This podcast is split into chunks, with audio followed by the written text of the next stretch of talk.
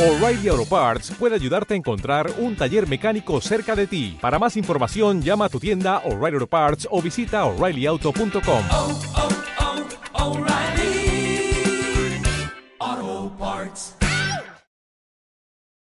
137. ¿Cómo lo harán? Ya estamos trabajando con los elementos mercurios, girando y compactando los elementos cinabrios en el centro del planeta. Ustedes están recibiendo mucha energía mercuria que se encuentra en la atmósfera, ustedes la respiran y se alimentan de ella. Una puerta importante fue abierta en Cuzco, donde se están liberando 660 mil millones de energías mercurias, las cuales ya están cumpliendo su trabajo. Si a pesar de todo el esfuerzo que estamos realizando, los tumores no se contraen o desaparecen, entonces nos veremos obligados a extirparlos. 138. ¿Cómo será el proceso de extirpación? Si la célula tera comienza a percibir que su enfermedad puede avanzar, produciendo nuevos tumores, entonces ella misma se inclinará 3, 5 grados a la izquierda. Esto traerá las heladas, solo se salvará la tercera parte del planeta. Con ello conseguiremos detener el avance del cáncer, mientras tanto continuaremos mandando los elementos cinabrios al centro del planeta para amalgamarlos al fragmento Satien. Este proceso nos dará el tiempo que necesitamos para extirpar los tumores, cuyos elementos cinabrios se encontrarán congelados, de esta manera será más fácil erradicarlos y sacarlos de raíz.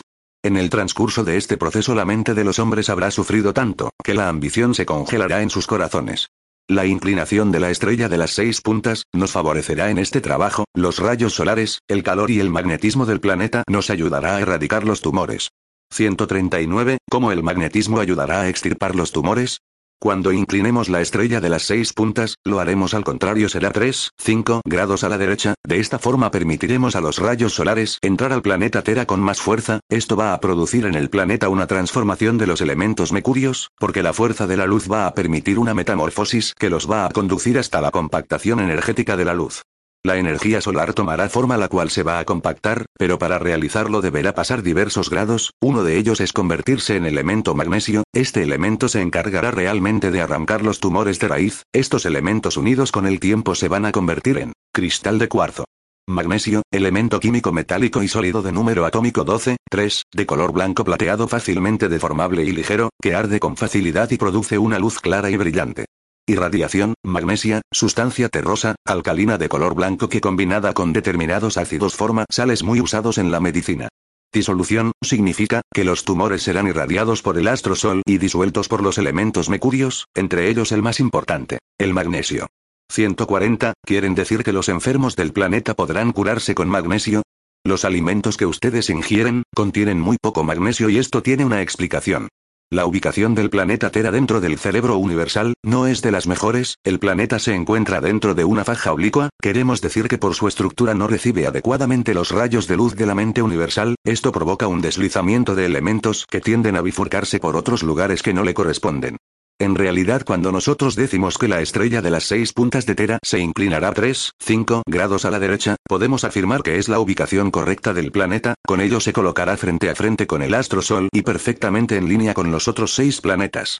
Cuando se alinee correctamente, podemos decir que los elementos mercurios comenzarán a producir magnesio y los alimentos que ustedes ingieran estarán ricos en proteínas y vitaminas energéticas.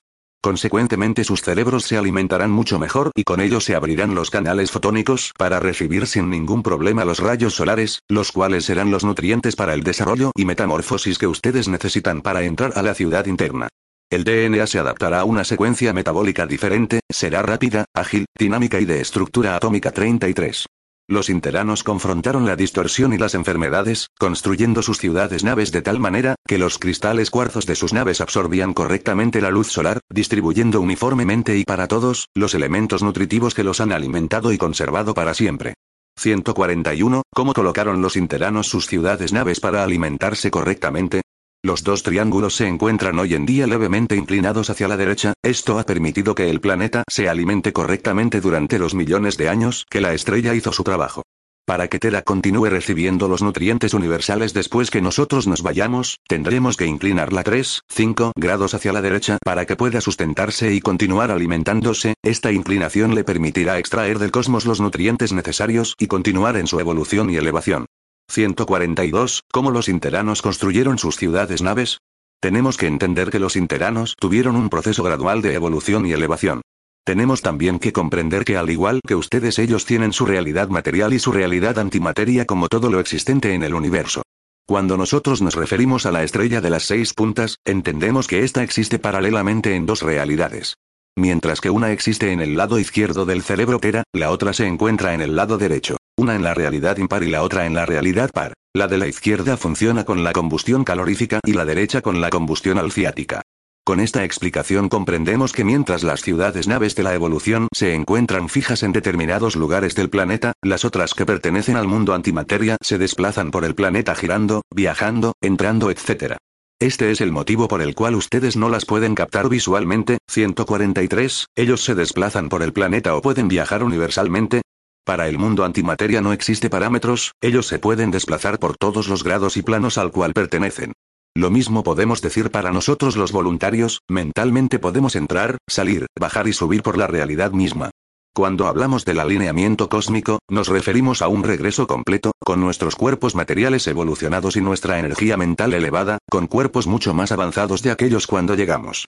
144, entonces ustedes regresarán con dos estrellas de las seis puntas, una antimateria y otra material, en realidad nosotros los voluntarios, llegamos a Tera con nuestras propias estrellas antimateria y material. Veníamos de la dimensión secundaria, nuestros tres cuerpos ya habían logrado la fusión energética. Más bien serán los interanos y ustedes, los que tendrán que reconstruirlas completamente para poder regresar. 145. Si las enfermedades se generan porque nosotros los humanos no estamos bien colocados frente a la luz del universo, ¿cuál sería nuestra inclinación perfecta? Así es, es exactamente lo que le ocurre al planeta y a ustedes, la ubicación no está correcta y vamos a ver por qué. Si decimos que la inclinación correcta del planeta es 3, 5 grados a la derecha, significa 3, 5 igual 8 igual infinito. Infinito. Que no tiene límites o que no tiene fin.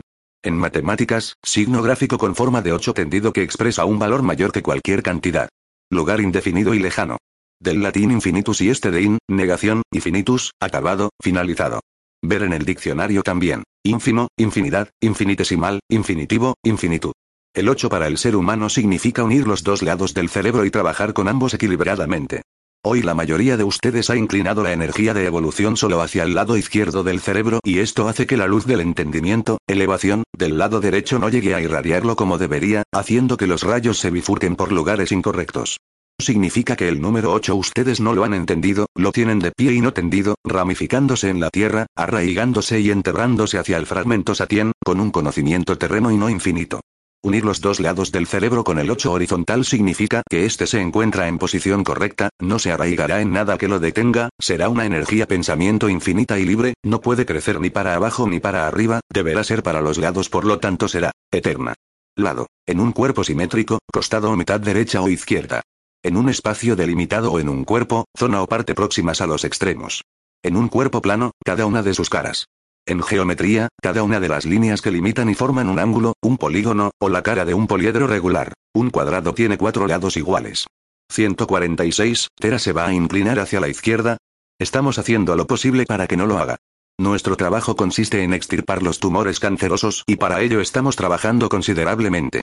Una de las maneras más radicales para hacerlo, es a través del sufrimiento derivado de la causa y el efecto. Por eso dejamos muchas veces que sucedan terribles desastres, porque nos ayudarán a mantener el equilibrio. Ustedes se preguntarán, ¿por qué nosotros siendo los guardianes del planeta no evitamos acontecimientos que los hacen sufrir como desastres ecológicos, guerras, muertes inexplicables? Nosotros sabemos y conocemos muy bien el efecto y si este sirve para que ustedes avancen y crezcan entonces, no intervenimos, a no ser que el efecto pueda causar una secuencia mayor de resultados adversos. Definitivamente la inclinación del cerebro Tera se dirige hacia el lado izquierdo, por esta razón nosotros estamos inclinando la estrella hacia la derecha, de esta forma estamos manteniendo el equilibrio entre el lado izquierdo y derecho y cuando nosotros nos retiremos del planeta dejaremos los dos lados fusionados. 147. ¿Cómo dejarán los dos lados fusionados? Cuando el lado derecho se haya fusionado con el lado izquierdo, la estrella se habrá completado y ustedes estarán listos para pasar a la ciudad interna. Esto sucederá cuando el mundo material se haya fusionado con el mundo antimateria. Cuando la combustión calorífica se haya fusionado con la combustión alciática. Cuando la materia y el espíritu sean uno solo. Cuando la glándula pituitaria se fusione con la glándula rima. Cuando la glándula pineal trabaje para los dos lados, infinito, cuando todo esto suceda, habrán construido la nave que los llevará a otras realidades, ella girará con tal fuerza que nadie la detendrá. Comprendan que Tera y ustedes son la nave. El mundo de sus pensamientos será la combustión que los transportará al infinito de la existencia, tienen que trabajar para lograrlo. Las cuatro naves de los voluntarios han estado paralelamente junto a ustedes siempre. Ellas entraron voluntariamente dentro de un abismo de fuerza gravitacional y ahora que cumplieron su misión, están reparando sus naves antimateria para poder regresar junto con todas sus experiencias y vivencias que son todos ustedes, sus hijos y sus hermanos. 148. ¿Por qué están reparando sus naves antimateria? Cuando nosotros llegamos, nuestras naves antimateria estaban en perfectas condiciones. A través de la evolución y elevación del planeta y de ustedes, hemos tenido que adaptarnos poco a poco a este proceso que nos ha afectado a todos. Mientras que ustedes y los interanos se distorsionaron física y mentalmente, nosotros los voluntarios tuvimos que ajustarnos a las circunstancias, así que tampoco escapamos. La adaptación a la que nos referimos es que hemos tenido que absorber experiencias y vivencias que ustedes nos han proporcionado y colocarlas dentro de nuestras mentes sin causarle perjuicio. Por esto estamos diciendo que estamos arreglando nuestras naves antimateria. Son nuestras mentes que albergarán a todas aquellas energías pensamientos que regresarán con nosotros. Somos nosotros que regresaremos pero nunca seremos los mismos. Nuestro mundo antimateria es un compendio de millones de experiencias, por lo tanto nuestras naves ya no son las mismas ni iguales a las que llegaron. 149, ¿por qué no son las mismas naves que llegaron? Si decimos que nuestras naves ya no son las mismas y que nunca serán iguales, podemos imaginar lo que va a suceder cuando el alineamiento se produzca. Serán 28 naves, 4.620 voluntarios y todos llevando consigo miles de millones de energías pensamientos que se desarrollaron en siete diferentes planetas, todos perteneciendo al linaje y herencia de Ra, Bis, Tarikiat pero en siete diferentes expresiones que cada planeta le ofreció. Así como nosotros nos hemos tenido que adaptar al planeta Tera y a todas sus energías pensamientos, deberemos también adecuarnos a los otros seis planetas y ser afines con sus energías pensamientos. 150. ¿Cómo se producirá el ajuste energético de pensamientos? Las ciudades internas de cada uno de los siete planetas ofrecerá el ajuste energético de pensamientos. Los mundos antimateria de cada uno de ellos estará a disposición para la adaptación y acomodación de las energías, las cuales se irán transmutando poco a poco, pasando de graduación en graduación y de plano en plano. Cuando ustedes pasen a formar parte de la ciudad interna de Tera, entonces ya no estarán sujetos a reencarnar en el exterior serán albergados primero en la realidad par de los interanos y estando en esta realidad, ustedes van a tener la oportunidad de viajar por las realidades pares de los siete planetas, aprendiendo, adaptándose, transmutando, absorbiendo, etc. Conocerán absolutamente todo lo relacionado con esos planetas.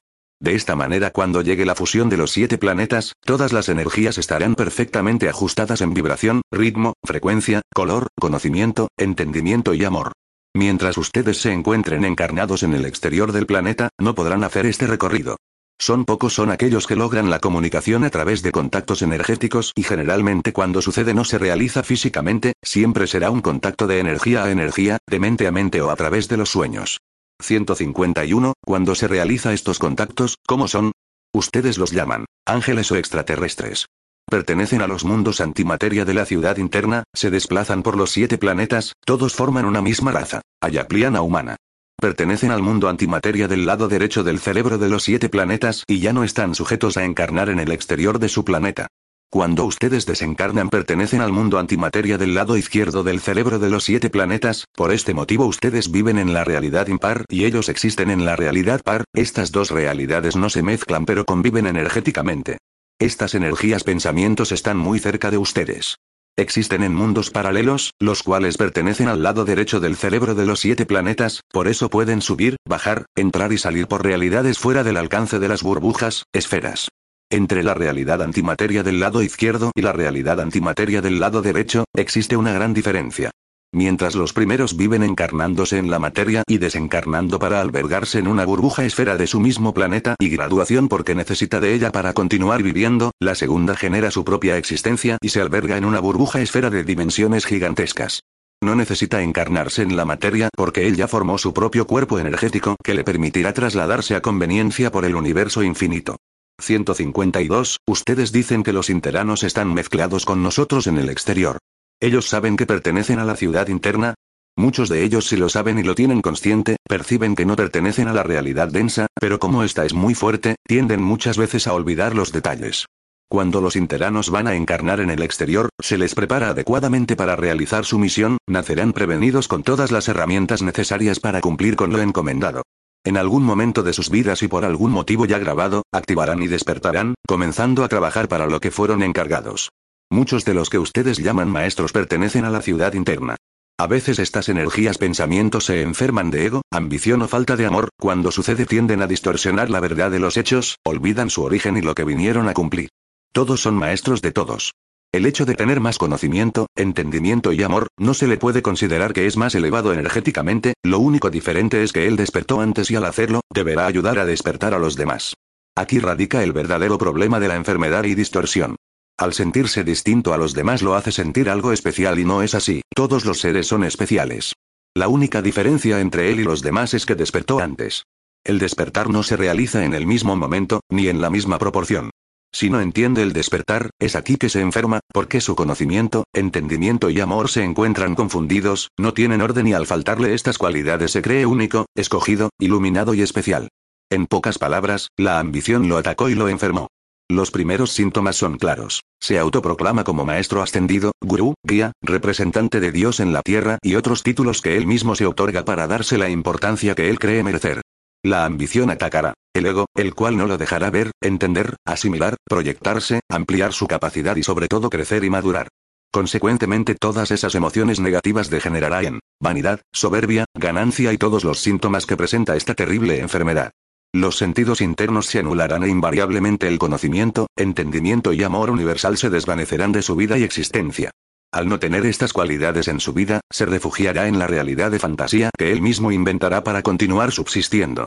Como ya no poseerá la capacidad natural e interna de su propia elevación, comenzará a originar y a inventar a través de su fantasía, ceremonias, ritos, cánticos, magia y milagros, para poder sustentar su falta de alimento universal. Se convertirán en sus seguidores los dormidos, incautos, ignorantes y ciegos. Aquellos que están despiertos no se dejarán engañar ya que tendrán sus sentidos internos, alertas y lúcidos. Estos descubrirán por sí solos el engaño y la mentira porque viven y existen en la verdad de su propia elevación. El conocimiento, entendimiento y amor universal, los resguardará de todo mal. 153. ¿Qué relación tiene la dimensión de creatividad con la dimensión inferior y con el reino vegetal y animal? Todo. Cuando el planeta Satien explosionó y se dividió en siete fragmentos, estos llevaban grabado en su energía todas las fórmulas básicas que el principio único había creado, las cuales fueron reactivadas por la Confederación Cósmica Interestelar. El reino vegetal y animal fueron formas creadas por la imaginación del principio único. Cuando él se expandió y lanzó su imaginación a los confines de su burbuja esfera, los elementos se comprimieron y se densificaron creando la materia, la cual tomó forma y se expresó. Esta expresión huyó de los parámetros y directrices del universo, se desarrolló y adaptó de acuerdo a la densidad, petrificación y solidificación a la cual pertenecían. Significa que podemos encontrar, por ejemplo, una especie de ave, esta misma ave que se encontraba en los siete planetas se desarrolló en siete formas diferentes, porque se adaptó a las circunstancias de cada realidad, a pesar de ser la misma especie. Al hombre le sucedió algo parecido, su forma prevaleció en los siete planetas, pero en todos ellos la distorsión tomó causas diferentes. Debido a estas desigualdades de evolución las siete razas ayaplianas humanas presentan marcadas diferencias. Podríamos decir que el creacionismo y el evolucionismo avanzaron paralelamente en la misma secuencia y frecuencia. La dimensión de creatividad inferior se encuentran en estos momentos en las mismas condiciones que el planeta Tera se encontró millones de años atrás. Cuando ustedes colonicen y desciendan a esas realidades se encontrarán con muchas sorpresas, porque aparentemente descubrirán especies muy parecidas a Tera pero con muchas diferencias. Estas desigualdades y expresiones marcantes se deben a que la densidad y gravedad entre los planetas es más sutil o más densa. Por existir estas diferencias el desarrollo de la energía en el universo tomó caminos diversos. Por esto siempre decimos, el universo es una sola energía, una será más sutil y otra más densa, pero siempre es lo mismo. 154. Si Tera es hospedero de energías cinabrías, ¿cuál es la forma correcta para transmutarlas en energías mecurias? La energía cinabria es muy parecida a la energía elemental. El universo necesita de los elementos universales para su sustento y vida. Son elementos químicos que la mente universal necesita para su existencia. Recordemos que la energía cinabria existía en la imaginación del principio único y fue clasificada por las energías, pensamientos como una energía inútil, energía cinabria elemental, porque no aportaba al ser uno ninguna utilidad. Eran pensamientos que fluctuaban y no se concretizaban, fueron archivados, hasta que los hijos pensamientos descubrieron en qué podrían emplearla. No la eliminaron, simplemente la transformaron y la usaron a propio beneficio. Como los siete planetas tienen un mismo origen, Satien, la energía cinabria heredada ya no se podía clasificar como una energía elemental, ya estaba grabada negativamente por las energías pensamientos de los seres de Satien. Sabemos que se amalgamaron formando una energía isótopa. Desgraciadamente cuando el planeta Tera como los otros seis desenvolvió el reino vegetal y animal lo hicieron con el legado funesto de una energía cinabria enferma, era una energía de elementos contaminados, cuando los voluntarios ayaplianos se quedaron atrapados en el exterior del planeta, se alimentaron de esta energía cinabria enferma. Esta fue una de las causas agravantes de la distorsión, empeorando su situación y consecuentemente degeneró en lo que hoy son ustedes. El planeta Tera y todos los seres que lo habitan, están transmutando continuamente la energía cinabria enferma a través del conocimiento, entendimiento y amor. Muchos ya trabajan conscientemente a beneficio del planeta y de sí mismos. Cuando el fragmento de Satien sea transmutado y convertido en un cristal de cuarzo, entonces habremos terminado con la herencia nefasta de Satien. Hoy en día el planeta Tera continúa contaminado. Tal vez no con la misma fuerza de cuando todo comenzó. Hoy en día la energía cinabria enferma se encuentra debilitada por el esfuerzo y trabajo que hemos realizado durante millones de años, así y todo, debemos continuar luchando y trabajando hasta erradicarla completamente. 155. Como sabemos el hombre ayapliano al distorsionarse entera se deformó en un ser simiesco porque no tomó otra forma como por ejemplo, un insecto o un ave será acaso que para llegar al hombre dentro del experimento genético, lo más cercano fue el simio? Sí, lo más cercano fue el simio. En el primer libro, El Ser Uno, les explicamos que la forma hombre ya estaba definida en la imaginación del principio único, tenía un cabezal y sus terminales superiores e inferiores. La forma hombre no podía definirse como un insecto o un ave, estos fueron prototipos que la dimensión perfecta experimentó, para llegar a definir al hombre en una realidad densa. Recordemos que la forma hombre densa fue creada en laboratorio y ella tomó forma invirtiendo la expresión energía antimateria para convertirla en energía, materia. La forma hombre en el universo se mantiene incólume, formado por energía muy sutil o muy densa, pero siempre con la misma forma y siendo él mismo. 156, ¿qué realmente provocó el exterminio de los grandes reptiles entera y cuándo fue exactamente? Hace más o menos 300 millones de años atrás, el planeta Tera estaba formado por una gran masa sólida la cual se centralizaba en el centro del planeta, parte de ella se mantenía muy caliente y otra comenzaba a enfriarse por el movimiento de rotación y traslación. Un movimiento telúrico de grandes proporciones separó esta masa sólida formándose lo que hoy se conoce como continentes. Con esta separación, el fragmento de Satien liquidificado comenzó a liberarse, saliendo por la parte más caliente. Esta liberación energética de energías cinabrias negativas enfermas, trajo como consecuencia el nacimiento y procreación de animales reptilianos que existían solamente en Satien y en ningún otro lugar del universo. Estos animales transformaron y distorsionaron sus elementos de origen, sus formas se deformaron, crecieron y se adaptaron a la densidad del planeta. Los animales reptilianos convivieron con el ayapliano hombre del exterior, el cual los cazaba para alimentar a su tribu. Conforme el planeta fue enfriando sus placas teutónicas y la masa sólida del exterior se mantenía firme, estos animales fueron disminuyendo su tamaño, transformando y adaptando sus elementos. Algunas especies de aves, reptiles y mamíferos actuales, son oriundos de ellos. La evolución nunca elimina lo que está creado, simplemente lo transforma y lo que ustedes creen que ha desaparecido, retorna con mayor fuerza y a veces completamente modificado.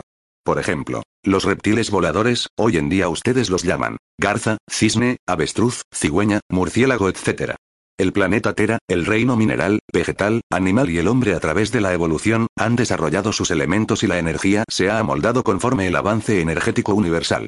157. Si la distorsión aconteció hace millones de años entera, podemos suponer que los seres ayaplianos distorsionados tuvieron que convivir con los grandes reptiles y si es así, ¿cómo fue su convivencia y cómo lograron sobrevivir? Primero estaba la gran masa sólida.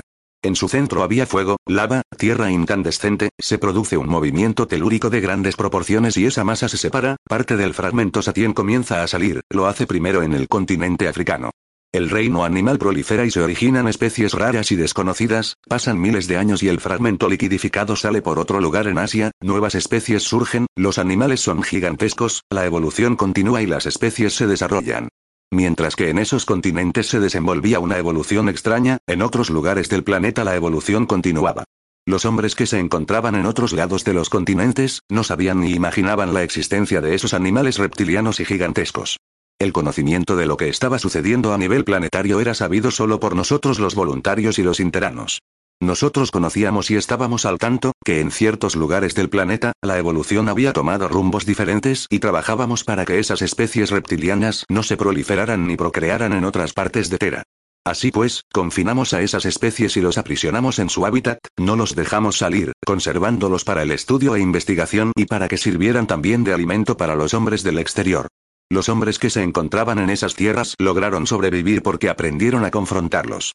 Con esta explicación queremos que ustedes comprendan que la evolución de los reinos mineral, vegetal y animal e inclusive del hombre, se realizó de acuerdo al lugar donde se encontraban, cierto es y está comprobado que las especies reptilianas no aparecieron en los lugares fríos como los polos ni cerca de ellos. 158. ¿Cuál es la cronología de los diferentes períodos o etapas de la evolución de los reinos vegetal, animal y del ser primitivo? ¿Hasta dónde fue natural y hasta dónde provocada? Todo lo que estamos relatando comenzó hace 600 millones de años tiempo tera. Cuando nosotros los voluntarios llegamos, ya existía el reino vegetal y animal.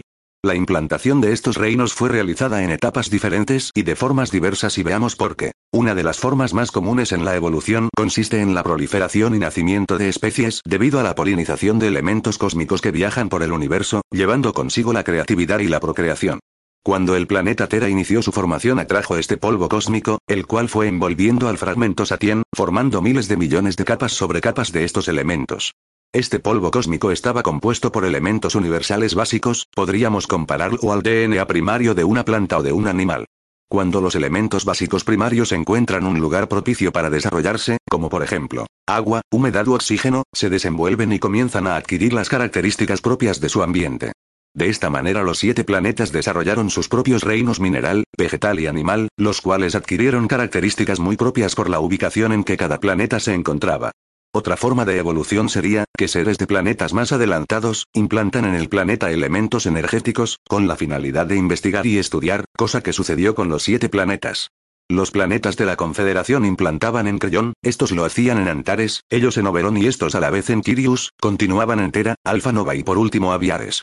Este proceso lo efectuaban con la única idea de proporcionar a esos planetas el adelanto evolutivo que necesitaban para que el avance se acelerase. Y la última fase en la evolución consiste, cuando el reino mineral, vegetal y animal no son implantados, sino que llegan al planeta en forma de colonización y completamente desarrollados.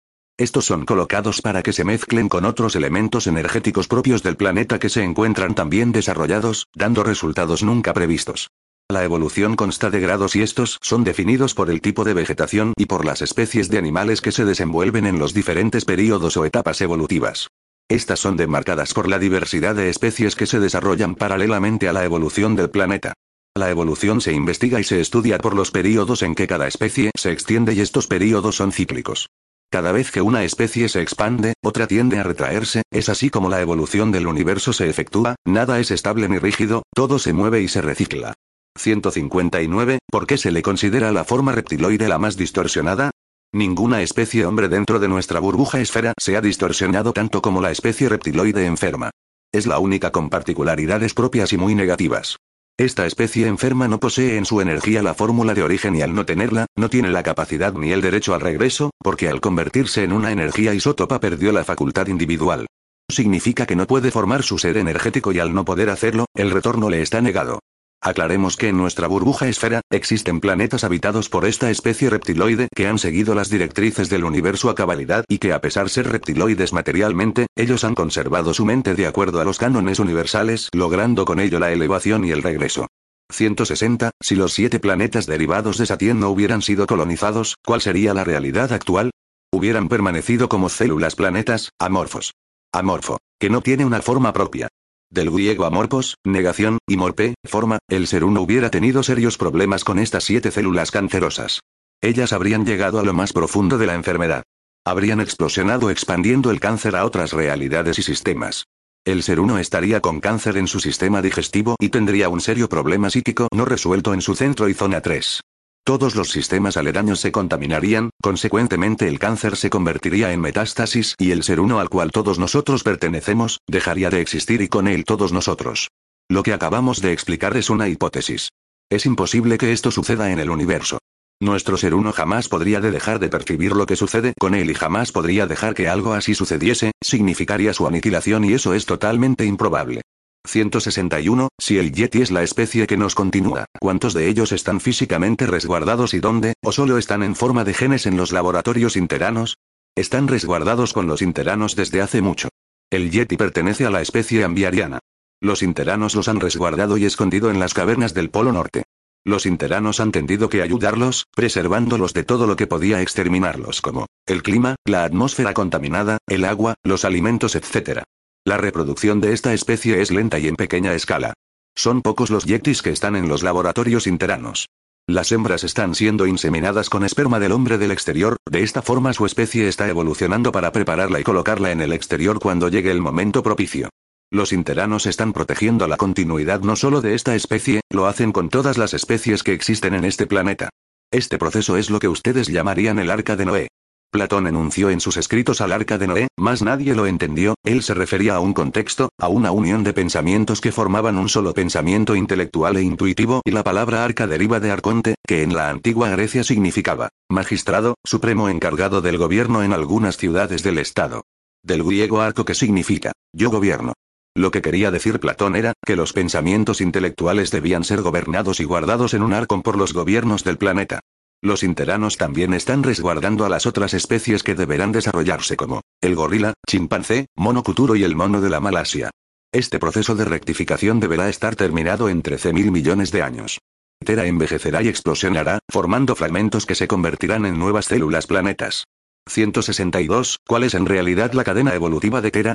Es necesario los escalones para que la energía pueda recuperarse, como ser mineral, vegetal, animal, hombre y por último ayapliano. Es el pasaporte para pasar de dimensión en dimensión. La única energía recuperable es la energía de los pensamientos. Otro tipo o clase de energía evolucionará de acuerdo a su grabación, seguirá un cauce que lo determinará en su forma, ritmo, vibración, frecuencia en el infinito de la evolución. Tenemos que entender que los reinos mineral, vegetal y animal son los compuestos elementales para la formación del todo. Si comparamos el DNA veremos que todos contienen en sí, los mismos elementos creativos. Es indudable que tenemos que aceptar que químicamente los paralelos no existen. Esto no quiere decir que el hombre deberá pasar por los reinos mineral, vegetal y animal para poder convertirse en hombre. Él lleva en sí todos estos componentes porque está formado de ellos, no como composición, sino como elementos. El hombre fue formado en los mundos regulares. En esa realidad se creó una fórmula que prevalecerá eternamente y desde que fue creada. El hombre jamás podrá retroceder en el contexto evolutivo. Si quieren ver el aspecto más primario del hombre y clasificarlo dentro del reino mineral, vegetal y animal lo podrán comprobar en su estado fetal. Es aquí que el hombre es un compuesto de los tres reinos. Sales, minerales, proteínas, H2O, ácidos nucleídos, enzimas, aminoácidos, etc. A partir de aquí no podemos decir que él pertenece a los reinos mineral, vegetal y animal, él es todos ellos y mucho más. Ustedes se preguntarán, ¿Cómo el hombre procesa al reino mineral, vegetal y animal, ya que él se alimenta de ellos? Los voluntarios en unión con los interanos, comenzaron a hacer experimentos en su laboratorio nave y en las ciudades internas.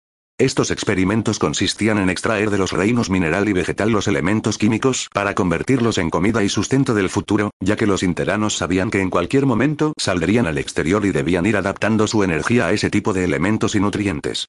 Sabían que al alimentarse de ellos, estos reinos los ayudarían a generar la combustión calorífica que necesitaban para poder vivir en el exterior. De esa forma continuarían generando el proceso químico de la vida, alimentando químicamente su masa encefálica, para generar los pensamientos. Sabían también que al alimentarse de esos reinos, transmutarían a través del pensamiento toda energía negativa inútil que se encontraba arraigada en la energía, tierra, elevándola químicamente y colocándola a la altura de su graduación energética. De esa manera el reino mineral y vegetal, dejaban de pertenecer a su origen y se adaptarían a una nueva realidad química y mental. Cuando salieron al exterior ya estaban preparados energéticamente y químicamente para alimentarse con los nutrientes extraídos de los dos reinos. Así continuaron por mucho tiempo hasta que comenzaron a percibir ciertos cambios en su energía.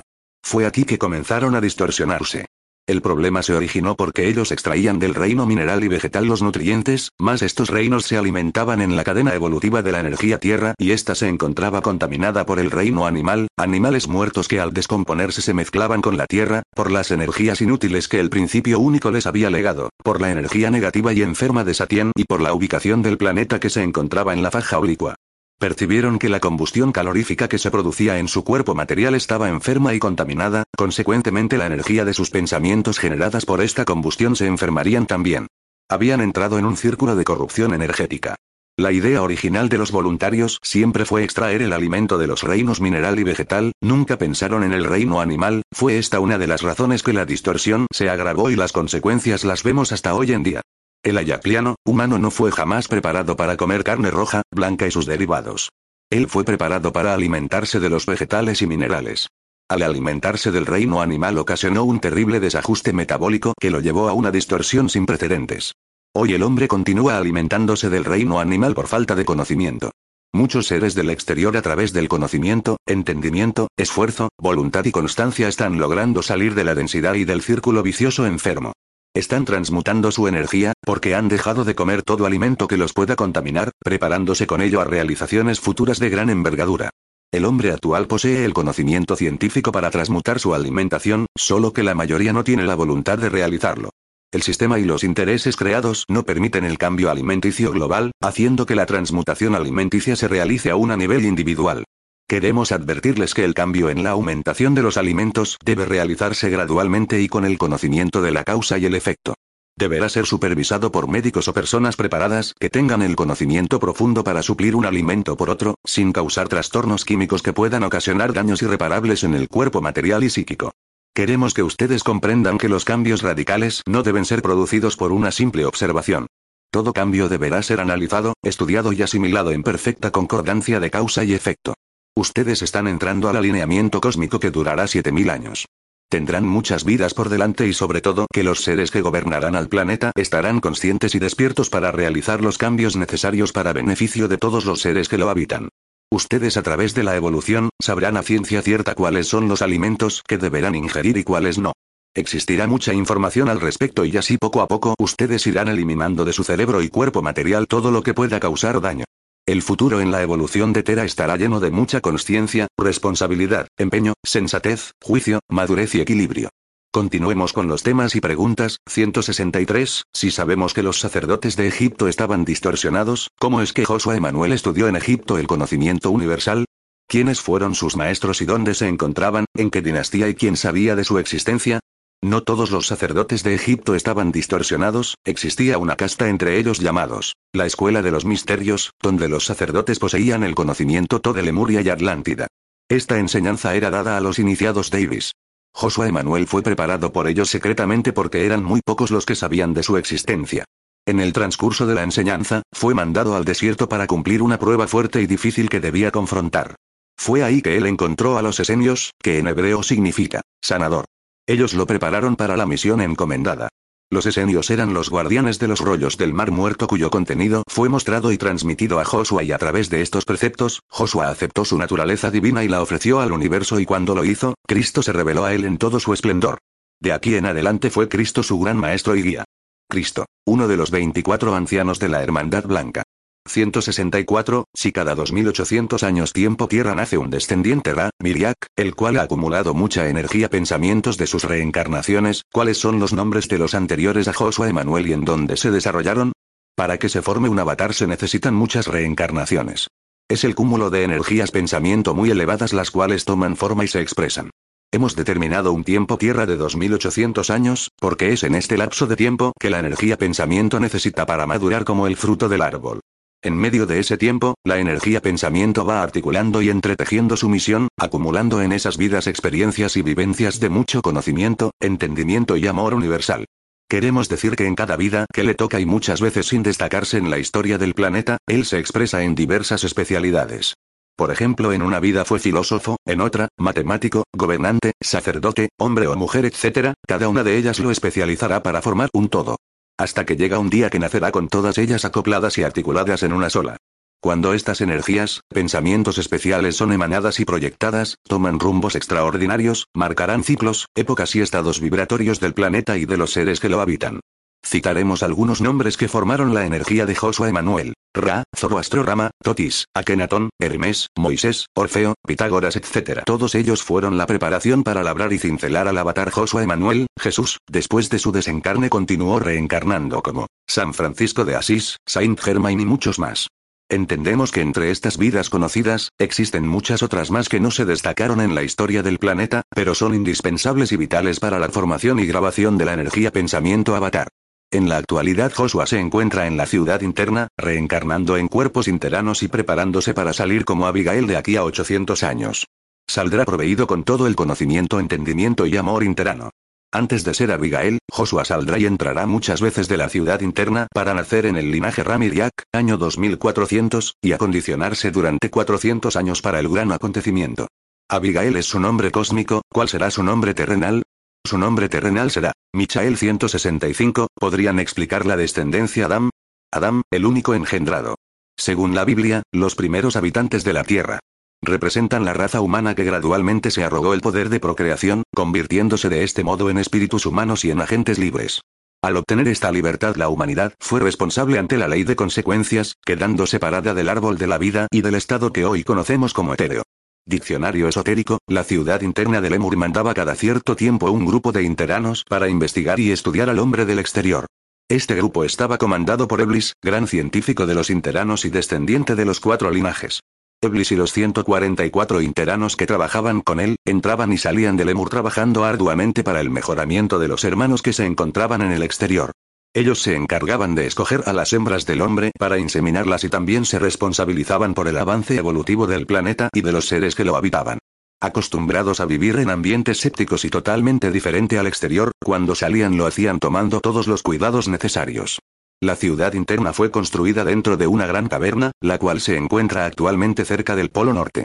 Su puerta de entrada es por la bahía de Baffin, más o menos a la altura del Círculo Ártico. Las naves entran por el agua y salen por ella también, es la única manera de hacerlo. Esta gran ciudad está construida totalmente de cristal de cuarzo y protegida por una burbuja esfera del mismo material, el cual les permite sustentar una atmósfera y un sol frío artificial. Esta ciudad se abastece con todo lo necesario que extrae del mar y se alimentan de nutrientes que ellos mismos elaboran, siendo los más procesados. El plancton y las algas marinas, nutrientes esenciales de su alimentación. La atmósfera creada que ellos respiran, es extraída del cosmos, la cual trae consigo un elemento básico e indispensable, ustedes lo conocen con el nombre, maná o prana, nosotros le damos el nombre, fluido vital.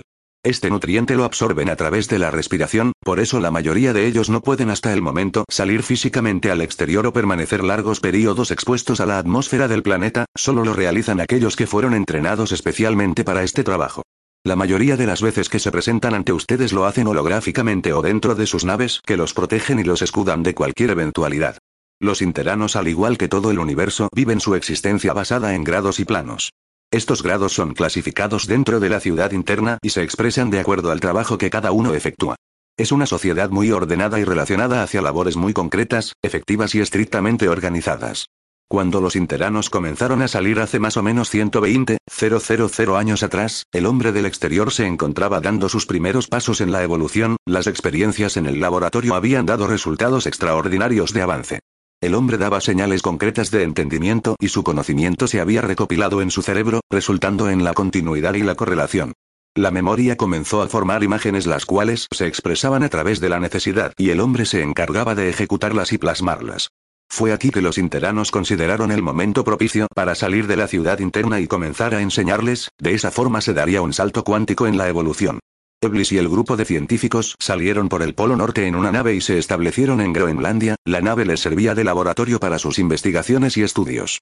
Cada descubrimiento que hacían lo comunicaban a la ciudad interna y estos a la vez a los voluntarios. Así, trabajando en conjunto se ayudaban y las investigaciones avanzaban vertiginosamente.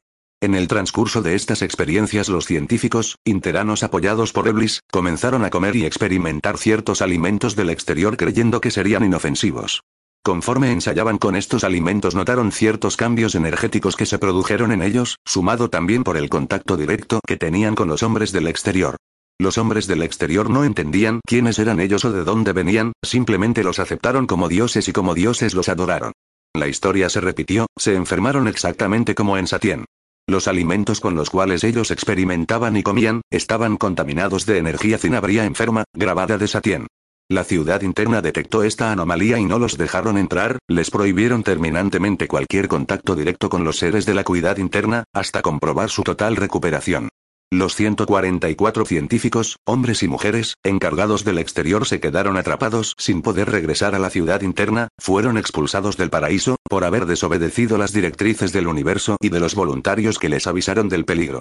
Las energías pensamientos de Satien se albergaron en las burbujas esferas de estos seres adelantados y sabios y desarrollaron la enfermedad, ambición en todo su esplendor haciendo de esos seres sus esclavos. Los 144 interanos enfermos de ambición, trabajaron a través de sus conocimientos e inteligencia para el poder, la ignorancia, la oscuridad y todo lo que esta enfermedad representa. Fue aquí que la energía pensamiento de Satien, hijos y descendientes de Luzbel y Lucifer, encontraron el ambiente y el hospedero propicio para desenvolverse, descubriendo con ello también, un modo de posesionarse de los seres del exterior y del planeta. Eblis y sus seguidores no tuvieron otra alternativa que convivir con los hombres, procrear con sus hembras y reencarnar en su descendencia. Se formó una dinastía de seres especiales, los cuales eran más inteligentes, avanzados, desarrollados y de vida prolongada, se autodenominaron los hijos de Dios, los escogidos, los Elohim. Elohim, forma del plural de Eloa, majestad. El Dios verdadero, también aplicado a los dioses falsos o espíritus creadores o seres divinos de orden inferior. Jerarquías creadoras que pertenecen a nuestra evolución y cooperan con Dios en la formación del universo. Eblis y sus seguidores formaron una casta de seres únicos. Fueron adorados y venerados por todos aquellos que formaron sus clanes. Ellos escribieron las normas, las leyes, las directrices y las obligaciones basadas en el temor y el miedo y sobre todo contaron y escribieron falsas historias de dónde ellos provenían y para dónde ellos regresarían. La historia como siempre fue distorsionada y completamente cambiada por las mentes enfermas de aquella época. El clan se autodominó. Clan Adam. Hicieron creer a los hombres del exterior que ellos eran los únicos seres del universo y que después de ellos nada ni nadie existía. Fue una técnica que hasta hoy persiste, hacer creer a los incautos que la creencia que los rige es la verdadera y única y si no tienen fe en ella, se abrazarán en el infierno. Ninguno de los 144 expulsados de la ciudad interna han regresado a ella. Continúan contaminados y enfermos. Josué Emanuel nació entre ellos para darles la oportunidad del regreso, les enseñó el amor, pero ellos no quisieron ni quieren saber nada de él. Roban, asesinan, engañan en nombre del Dios que ellos mismos inventaron. Fundan instituciones y grandes templos para venerarse a sí mismos y al poder que engendraron. Basan sus preceptos corruptos envolviendo gobiernos que al igual que ellos, siguen el mismo camino de inmoralidad y falta de ética. Continúan movidos por la crueldad del dominio sobre las masas ignorantes y ciegas. Hoy en día algunas religiones occidentales y orientales transmiten sus enseñanzas de generación en generaciones como únicas y verdaderas. Todas ellas se encuentran enfermas de ambición y de poder, regidas aún por las energías pensamientos enfermas de Satien. Lo que en Satien se llamaba Luzbel y Lucifer, en el planeta Tera se llama Satanás. Estas energías pensamientos satanizadas se encuentran actualmente encarnados en el occidente y oriente. Son los 144 interanos expulsados liderados por Eblis. Ellos continúan trayendo consigo en cada encarnación. La destrucción, la guerra, el dolor, la muerte y el sufrimiento. No logran entender su realidad y menos recordar sus orígenes. Este cáncer deberá ser extirpado, cuando llegue el momento cierto, nosotros nos encargaremos de erradicar el cáncer de raíz. Eblis, nombre dado en el Corán al demonio que fue arrojado del paraíso por negarse a adorar a Adán, alegando que él era el fuego, en tanto que el hombre, era hecho de arcilla. 166. ¿Por qué las naves no se podían mover durante 300 millones de años? ¿Acaso ellos no podían generar solos suficiente energía mercuria? No podían, porque la densidad con respecto a la ubicación del planeta Tera y la cantidad de energía cinabria enferma que tenía, pesaba más que todo el esfuerzo y elevación de su energía mercuria. Los otros planetas no podían ayudar, debido a que la energía de sus planetas era más sutil y no servía para el trabajo que debíamos hacer. Esto les sucede a ustedes también. El amor y la buena voluntad no son suficientes para transmutar la energía cinabria enferma. Para transmutarla, todo el trabajo y esfuerzo que realicen, deberá ir acompañado de otros componentes que ayudarán en esa labor, como por ejemplo, el conocimiento y el entendimiento. Ustedes se preguntarán, ¿ellos no tenían estas cualidades? Cuando llegamos teníamos el amor para realizar todo lo que hicimos, pero nos faltaba bastante conocimiento y el entendimiento de una realidad densa y desconocida. Es necesario que ustedes comprendan, que por el hecho de nosotros ser seres que tecnológicamente y científicamente estamos sumamente adelantados y que poseemos energía elevada, no significa que todo lo sabemos o que nada escapa de nuestras investigaciones y estudios. El universo y el mismo ser uno han tenido que crecer, aprender, experimentar, vivenciar para ser lo que hoy en día es. Su imaginación crea y cuando lo hace, lo realiza con perfección absoluta, pero cuando se plasma y se ejecuta en la densidad, se confronta con pequeñas variaciones a veces imperceptibles, pero suficientes para aprender algo nuevo. A través de los millones de años, nosotros conocimos y entendimos lo que debíamos hacer o cómo lo debíamos ejecutar. Al mismo tiempo que nosotros aprendíamos, otras informaciones parecidas nos llegaban de los planetas Coyón, Antares y Oberón. Ellos habían pasado los mismos problemas, pero cada uno de los planetas tuvo que solucionarlos conforme y dentro de los parámetros de la realidad en que se encontraban. Llegamos a la conclusión que cada planeta tuvo sus propias experiencias y vivencias, a pesar de ser todas ellas muy parecidas. 167. El planeta que llamamos Mercurio, ¿tiene alguna relación con la energía mercuria? ¿Por qué está tan cercano al Sol? ¿Cuál es su contenido y su función? Sí, tienen relación. La diferencia está en la terminología de la palabra Mercuria y Mercurio, es la siguiente. Mercurio. Nos referimos a las energías pensamientos que se transmutaron en positivas y están listas para dirigirse hacia Mercurio. Mercurio. Son aquellas energías pensamientos que viven en el planeta Mercurio. 168. ¿Cuál es el cómo, cuándo y dónde de todos los planetas del sistema solar y la relación que tienen con Tera? Siempre les explicamos en el transcurso de este conocimiento, cómo son los mundos antimateria y continuamente hemos asegurado, que los desencarnados de Tera se albergan en alguna burbuja esfera de algún descendiente o de algún habitante que tenga la misma frecuencia y vibración. También hemos explicado, que el planeta Tera posee un cerebro exactamente como ustedes y dividido en zonas, lado izquierdo y lado derecho y que este cerebro pertenece a otro mayor y este a otro, infinitamente, sabemos que ustedes se encuentran en la realidad impar, en el lado izquierdo del cerebro. Lo que nunca aclaramos fue, el cómo, cuándo y dónde, de esta realidad antimateria. Los planetas del sistema solar donde Tera se encuentra, forman las nueve zonas del cerebro, donde las energías pensamientos van cuando desencarnan, porque son atraídas por las características energéticas que los identifica. Plutón, Neptuno y Urano infierno. Saturno, Júpiter y Marte purgatorio. Tierra, Venus y Mercurio cielo. En todos estos planetas existe la vida, y en todos ellos la vida se expresa de acuerdo a los elementos que la forman.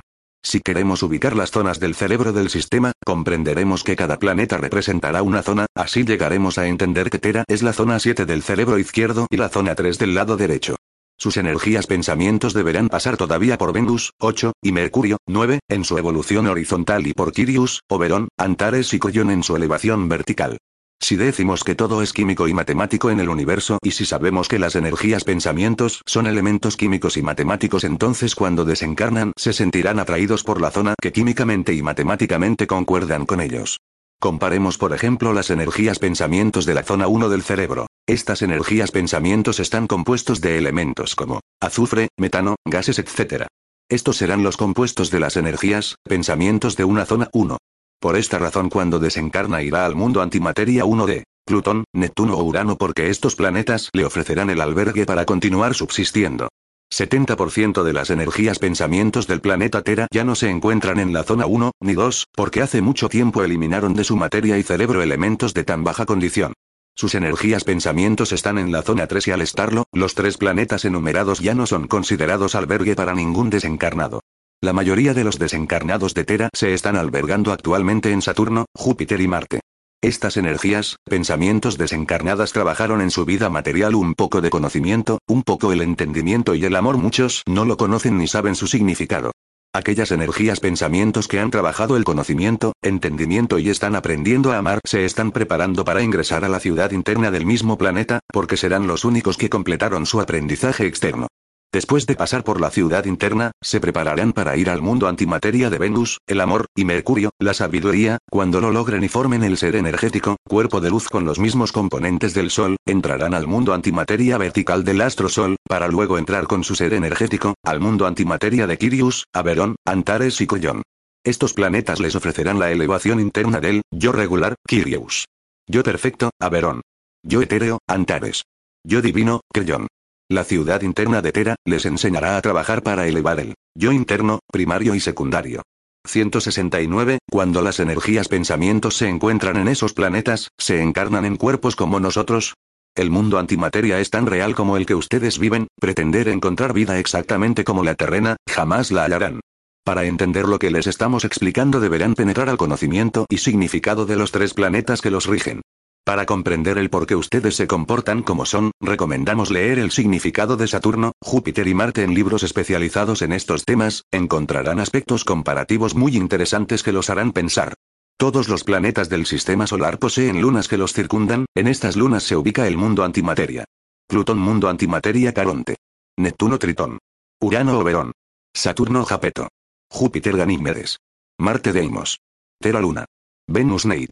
Mercurio Mercurio. El mundo antimateria del cerebro de ustedes es un universo, lleno de constelaciones, galaxias, planetas, lunas, exactamente igual al que ustedes ven en el exterior. Dependiendo de la graduación vibratoria de sus energías pensamientos, podremos comparar el universo de una burbuja esfera, realidad par, con el universo del exterior, realidad impar. Cuando las energías pensamientos desencarnan, el mundo antimateria se convierte en una sola energía. Esta realidad funciona bajo otros parámetros de existencia como el ritmo, la frecuencia, la vibración, los colores, etc. La mayoría de las energías pensamientos del planeta Tera cuando desencarnan no perciben claramente su realidad, no saben distinguir dónde se encuentran porque no tienen el conocimiento para reconocerlo o diferenciarlo. Ellas pueden encontrarse en una luna de Júpiter o en una luna de una burbuja esfera, para ellos será lo mismo, porque lo que va a regir en esas dos lunas son los elementos y características que lo componen y no el lugar donde se encuentran. Ustedes tienen que tener la conciencia cuando desencarnan que se encuentran en un gigantesco cerebro que los está albergando por ser energías pensamientos, se sentirán atraídos por la misma frecuencia que los forma y determina. Este cerebro gigantesco es nuestro hogar y nuestra realidad.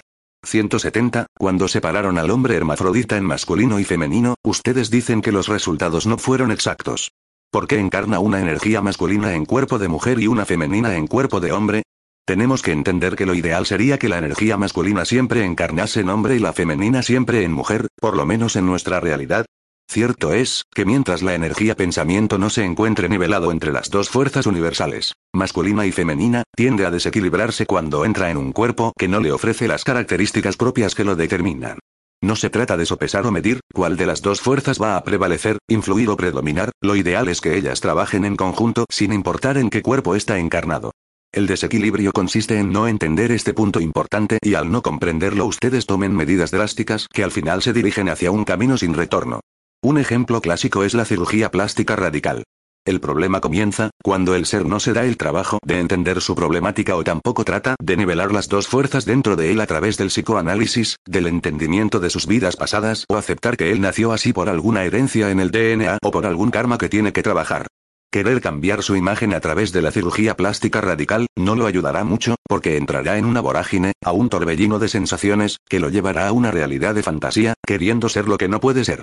Lo ideal sería entender las causas y saber los efectos, aceptar su realidad y afrontarlo. Cada caso es diferente y único, no se puede juzgar la acción sin saber las causas que lo activaron. Existen problemas muy profundos y arraigados, los cuales demandan mucho cuidado y un análisis profundo, para entender el origen y el sentimiento que impulsaron emociones contradictorias y de mucho sufrimiento, que generalmente o mejor dicho siempre, acompañan a este tipo de proceso energético. 171, los nombres Cristo, Abigail, etc. ¿Son dados únicamente en nuestro planeta o es así que son conocidos en el resto del universo? Estos nombres son solo dados en el planeta Tera. Es muy importante para ustedes los nombres, sin ellos los hombres no podrían diferenciarse, sin embargo para nosotros, solo el linaje y la herencia es trascendente. Tenemos que entender que el linaje y la herencia de los siete planetas es el mismo, todos los voluntarios tienen un origen idéntico. Si entera surgieron los avatares y tuvieron sus respectivos nombres, en los otros planetas también los tuvieron y cada uno de ellos se expresó de acuerdo a la vibración en que se encontraba, pero todos ellos en la correlación e importancia universal, pertenecían al linaje. Ra, Bis, Tarikiak. El día que ustedes ingresen a Ciudad Interna, no aprenderán nombres de aquellos que lograron alguna misión o que dieron su vida porque tuvieron que sacrificarse, ni se encontrarán con Joshua Emanuel o con otros seres que se destacaron. La continuidad, la correlación y la suma de existencias se realizan por vibración, frecuencia, ritmo, colores, signos y más. Cuando un ser se destaca convirtiéndose en un avatar, no es una sola energía que entra en ese proceso de trabajo, son millones de ellas que se encuentran encarnadas en un cuerpo que las representa y éstas hacen su trabajo según la vibración en que se encuentren. De esta manera no podemos destacar a ninguna de ellas, todas son merecedoras del trabajo que se realizó y cuando desencarnan así lo entienden y lo aceptan.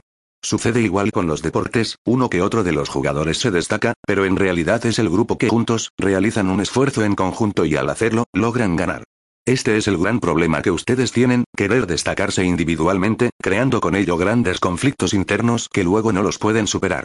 Uno de ellos es ponderando el ego, creyendo en la fantasía que son, el escogido, el iluminado, el santificado, el ungido, el representante de Dios en la tierra, el gurú, el maestro, el realizador de grandes misiones, el designado por los extraterrestres, el reencarnado de aquellos que se destacaron en la historia y toda la fantasía que ustedes inventan para satisfacer los sentidos externos.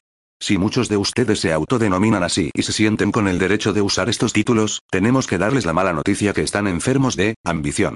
Solo entera existen estas clasificaciones inventadas por ustedes mismos.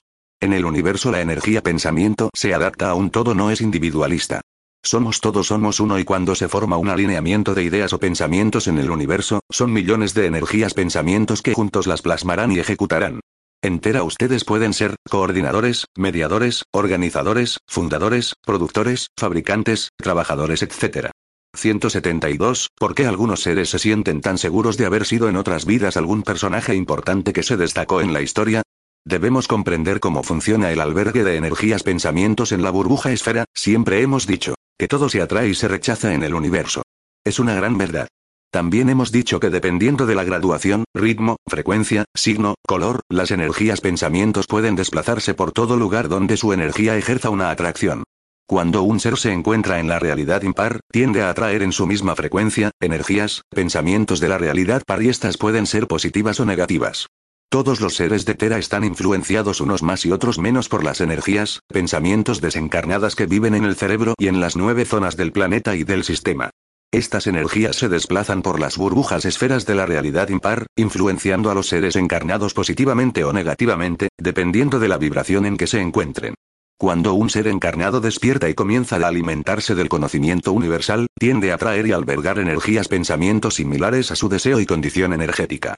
Es aquí que comenzará a identificarse con los grandes pensamientos y con aquellos seres que los hicieron conocer a través de la palabra y de la historia.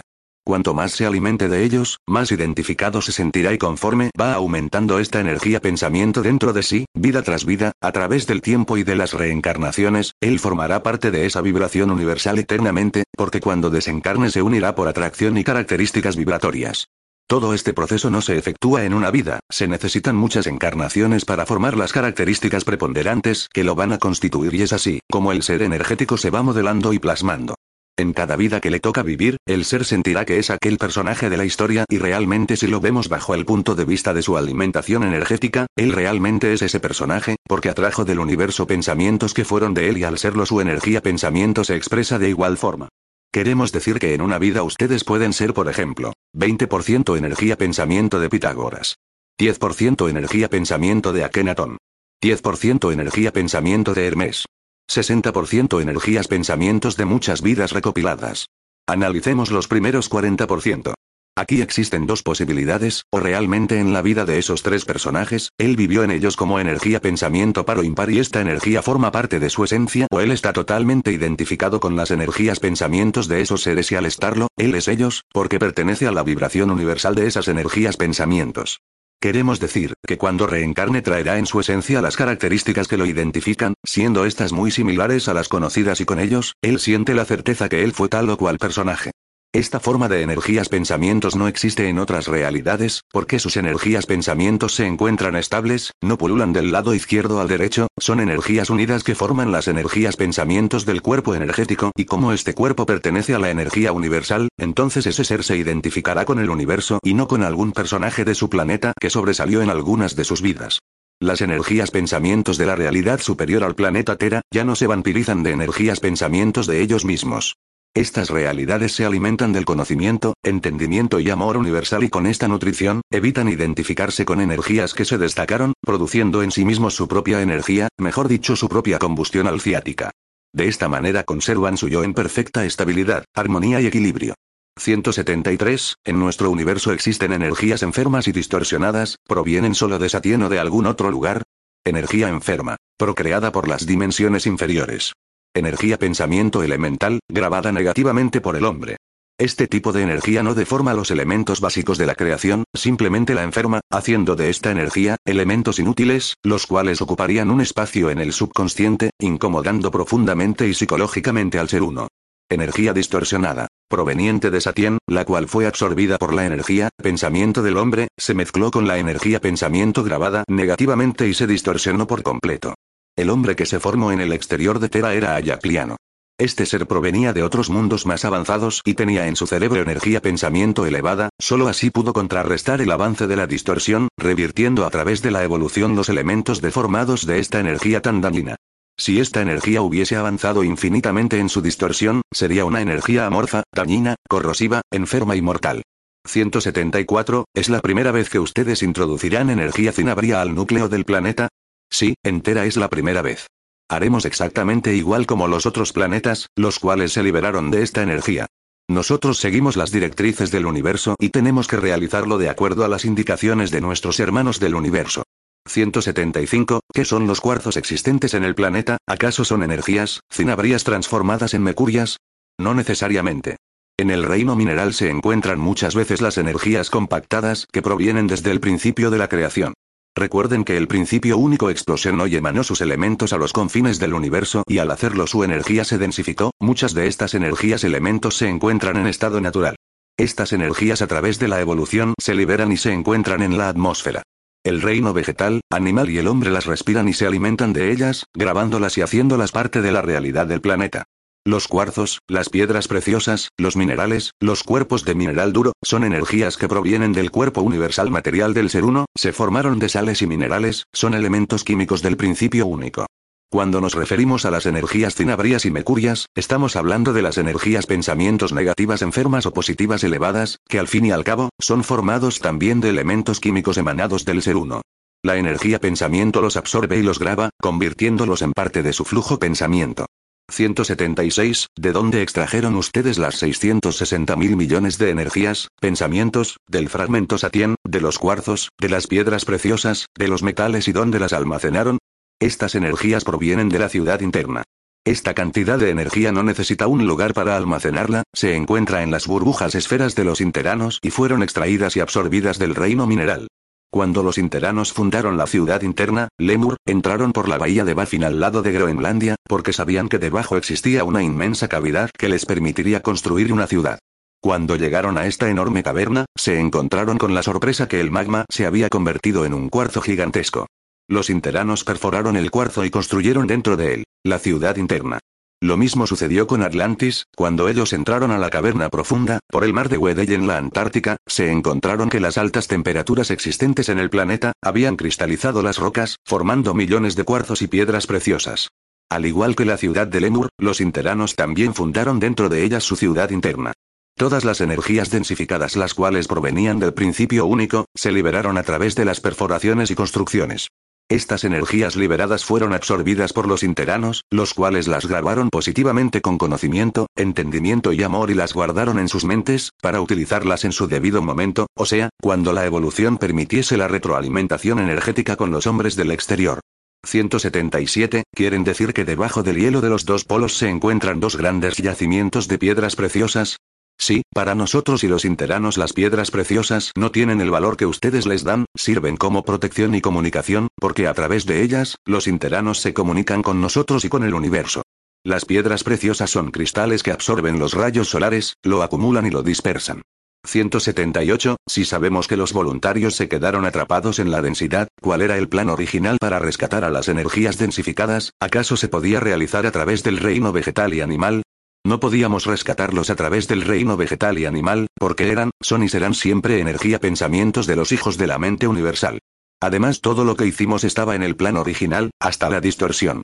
Sabíamos el riesgo que corríamos y siempre estuvimos dispuestos a pasarlo. No nos arrepentimos de nada y si tuviéramos que repetirlo, lo haríamos de nuevo. 179. Si los interanos construyen sus naves ciudades de cuarzo como nosotros en el exterior podríamos aprovecharlo en nuestras construcciones, en un futuro ustedes usarán el cuarzo y las piedras preciosas para la cura de enfermedades, estabilizar el magnetismo, controlar la radiación solar, efectuar comunicaciones interestelares, detectar emociones incontroladas, rayos X en el cerebro, eliminación de tumores cancerígenos, evitar infecciones, cerrar heridas, restablecer piel quemada, vista en tres dimensiones y mucho más. Los cristales, las piedras preciosas, no son para usarlas como adornos, ellas ofrecen un sinfín de aplicaciones para la ciencia, la tecnología y el avance espiritual. Cuando lo descubran, comenzarán realmente a conocer el universo y extraerán de él todo lo necesario para el propio sustento. 180. Si la sal del mar está constituida por cristales solidificados, ¿qué es realmente la sal del mar? La sal del mar está formada del elemento silicio, el cual es un compuesto de minerales, oxígeno e hidrógeno y que juntos forman el cuarzo. El mar es cuarzo liquidificado. 181. ¿Qué medidas tomaron los interanos y cómo ayudaron a los densificados del exterior, cuando la masa sólida se separó y se formaron los continentes? Cuando todo sucedió, nosotros nos encontrábamos en las naves y los interanos en la ciudad interna, no pudimos evitarlo, dejamos todo acontecer.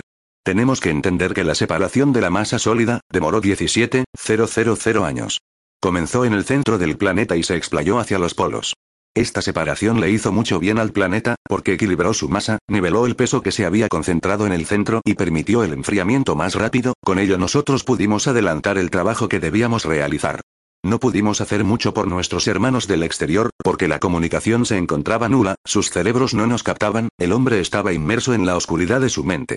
Los que se salvaron, continuaron con la evolución y la procreación de la especie.